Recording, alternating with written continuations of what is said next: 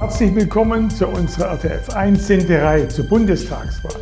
Wir stellen die Kandidaten der im Bundestag vertretenen Parteien aus unseren drei Wahlkreisen vor und sprechen mit ihnen über deren Wahlprogramme und Wahlziele.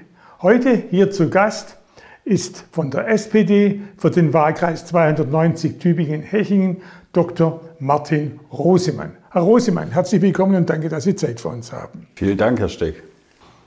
Sie waren schon öfters hier, Sie kennen das Format. Heute können wir nicht wie gewohnt biografisch oder persönlich beginnen, sondern es gibt natürlich ein, ja, eine erschütternde Aktualität und irgendwo auch eine Katastrophe für Politik oder für alle Menschen und das ist Afghanistan. Meine erste Frage deswegen, wenn Sie erlauben, was trifft es besser? Desaster, Katastrophe, Unfähigkeit, Fehleinschätzung, dass es so ist, wie es jetzt ist? Das ist eine große Katastrophe. Die Lage in Afghanistan ist mehr als besorgniserregend. Aber es hat äh, niemand vorhersagen können und niemand vorhergesagt, dass die afghanischen Sicherheitskräfte so schnell die Flinte ins Korn schmeißen und die Taliban so schnell das ganze Land erobern würden. Und äh, deswegen bietet sich dieses Thema jetzt auch überhaupt nicht an, um da irgendwelche Wahlkampfgeschichten draus zu machen. Es geht jetzt darum, die deutschen Staatsbürgerinnen und Staatsbürger, die noch dort sind und auch die afghanischen Ortskräfte, die die Bundeswehr dort unterstützt haben, möglichst schnell rauszuholen. Und daran arbeitet die Bundesregierung jetzt mit Nachdruck und äh, das muss man auch militärisch absichern. Deswegen äh, werden wir dazu auch ein Bundeswehrmandat nochmal beschließen. Trotzdem vielleicht nur die Nachfrage, war alles umsonst, was man bisher geleistet hat an ja, viel Geld, auch natürlich Leben voll Soldaten, Ausbildung von Sicherheitskräften, die dann quasi davonlaufen. Wie Sie es? Da muss dieses Mandat, das ja das längste und das teuerste in der Geschichte der Bundesrepublik war, das muss man gründlich analysieren. Da äh, verbieten sich Schnellschüsse. Aber es zeigt sich natürlich immer, dass wenn man ähm, keine politische Lösung für einen Konflikt hat, dann wird es schwierig, dann wird jede militärische Operation auch schwierig. Trotzdem würde ich sagen, dass äh, Dinge, die in den letzten Jahren erreicht worden sind, in der Gesellschaft sich auch nicht einfach zurückdrehen lassen. Aber die Gesellschaft ist halt nach wie vor sehr gespalten und es wird sich jetzt zeigen, wie sich die afghanische Gesellschaft weiterentwickeln wird. Unser Thema ist der Bundestagswahlkampf. Man kann sagen, historisch geht eine Ära zu Ende, 16 Jahre Kanzlerschaft Angela Merkel. Sie sind seit acht Jahren im Bundestag, haben praktisch die Hälfte hautnah miterlebt. Wie sieht Ihr Fazit aus? War es eine Verwaltung von, von Krisen? War es ein Aussitzen oder war es ja, zu wenig eine visionäre Politik? Ja, ich glaube, dass Frau Merkel ihre Verdienste hat um das Land äh, und äh, gerade immer in Krisen äh, gezeigt hat, dass sie dann einen kühlen Kopf hat und dann auch ähm, ja, in den Krisen äh, in den jeweiligen Koalitionen, insbesondere ja auch mit uns als äh, Koalitionspartner, der SPD als Koalitionspartner, äh, gut durch diese Krisen äh, gesteuert ist. Also sie war, glaube ich, schon eine Krisenkanzlerin. Es ist ihr auch gelungen, das Europa in Krisen zusammenzuhalten. Mm, aber ich habe den Eindruck auch gewinnen können, jetzt die letzten acht Jahre, dass es halt fehlt, darin diesem Land wieder Zukunftsvisionen zu geben, äh, dieses Land wirklich nach vorne zu bringen und Europa auch neue Impulse äh, zu geben. Äh, sie ist eine Kanzlerin gewesen, die sehr stark auf Sicht gefahren ist. Und in Krisen, in denen sie halt, weil es so neblig ist, nur ein paar Meter sehen können, ist das eine Kunst.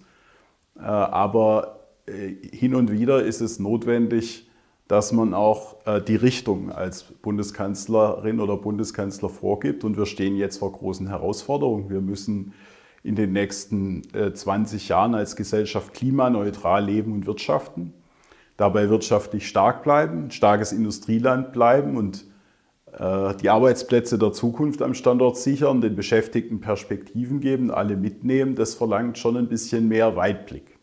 Jetzt sind wir natürlich praktisch sehr schön schon mitten in Ihrem Wahlprogramm. Klimaschutz, sagen die Experten, allein wird die Wahl nicht entscheiden. Was sind aus Ihrer Sicht die vordringlichsten Themen außer Klimaschutz für die nächsten zehn Jahre? Ja, Klimaschutz ist ja kein Einzelthema, sondern es geht ja darum, dass wir wirklich in der Gesellschaft Dinge grundlegend verändern müssen. Also wenn wir CO2-neutral leben oder wirtschaften wollen, dann verändert es unsere Industrie, dann verändert es unsere Mobilität.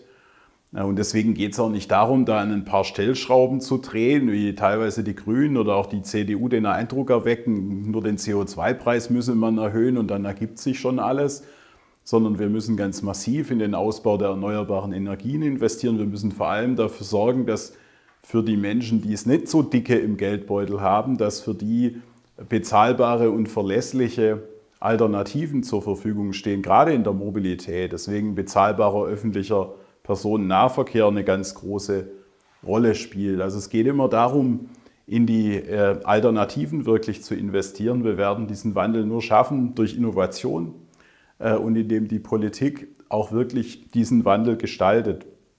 Und ähm, was mir besonders wichtig ist, ist, wir sind ja ähm, Menschen unterschiedlich von diesem Strukturwandel äh, betroffen. Also wenn Sie halt beim Automobilzulieferer arbeiten, dann sind sie ganz anders betroffen, als wenn sie Realschullehrer sind.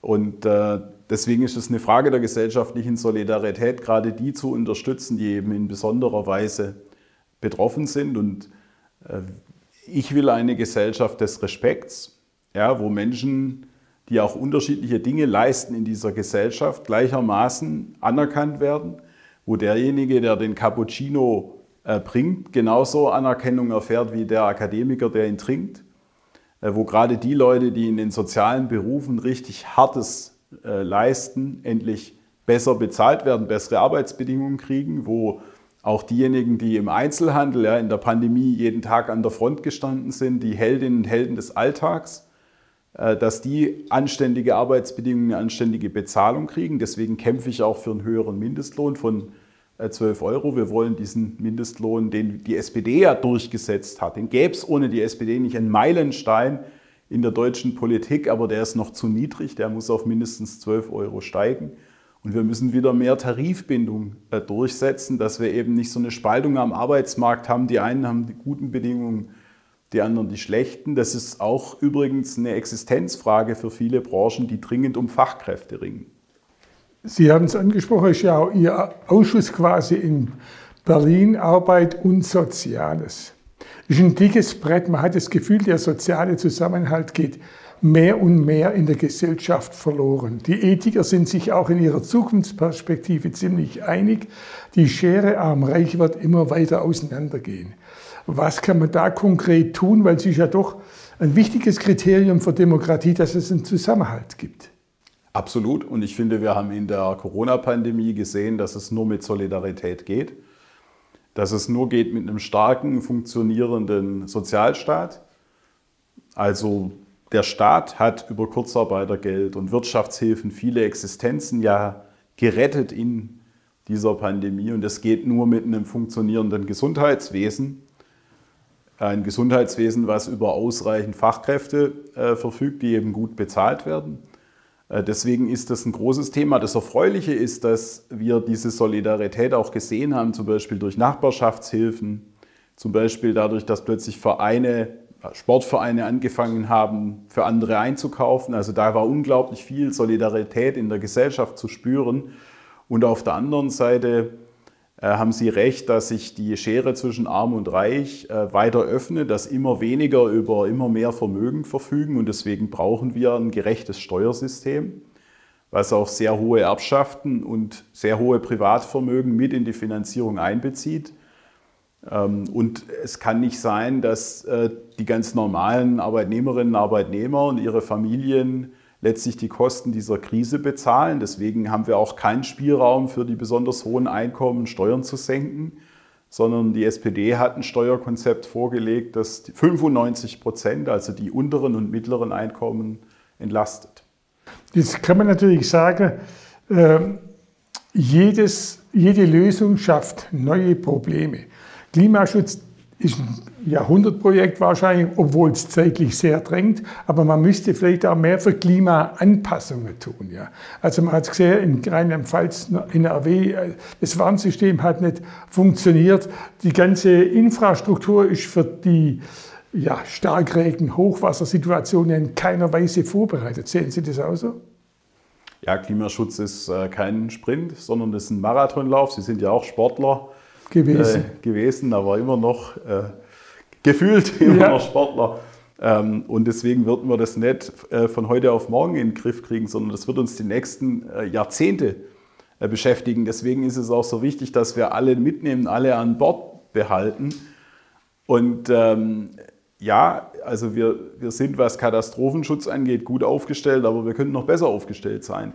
Das gilt insbesondere für das Thema Warnsysteme, die ja offensichtlich nicht funktioniert haben. Deswegen wird man jetzt wieder zur alten Sirene auch zurückkommen müssen, von der man ja geglaubt hat, man braucht sie nicht mehr. Äh, diese Katastrophen in Rheinland-Pfalz und Nordrhein-Westfalen haben gezeigt, wir brauchen die sehr wohl.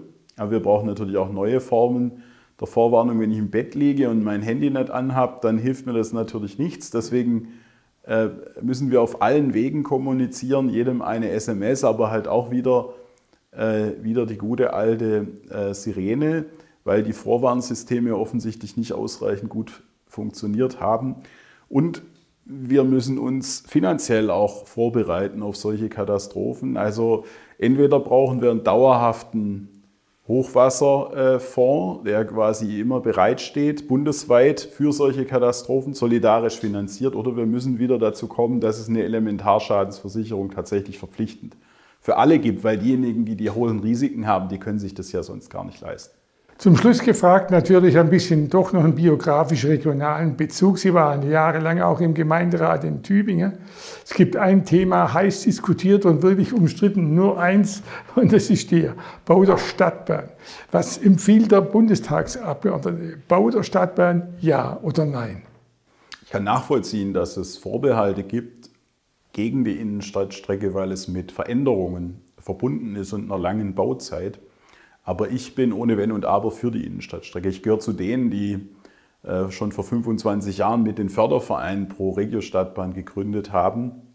Und es ist ja relativ einfach. Wir haben in der Stadt Tübingen äh, von dem privaten Autoverkehr ähm, ist 91 Prozent, also eine riesen Mehrheit darauf zurückzuführen, dass Pendlerinnen und Pendler rein und raus fahren.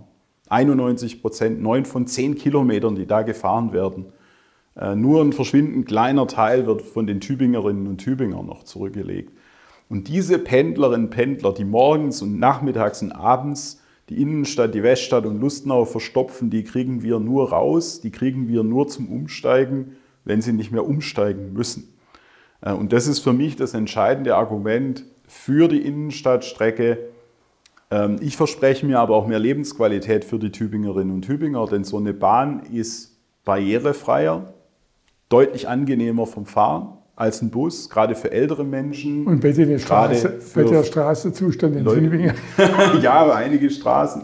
Für Leute mit Kinderwägen, ja. äh, für Leute in Rollstuhl. Also insofern ähm, ist das die Chance für die Region und für die Stadt, ihren Beitrag äh, zum Klimaschutz äh, zu leisten und im Übrigen ein Stück weit auch einen Beitrag des, den schwierigen Wohnungsmarkt in Tübingen auch zu entlasten.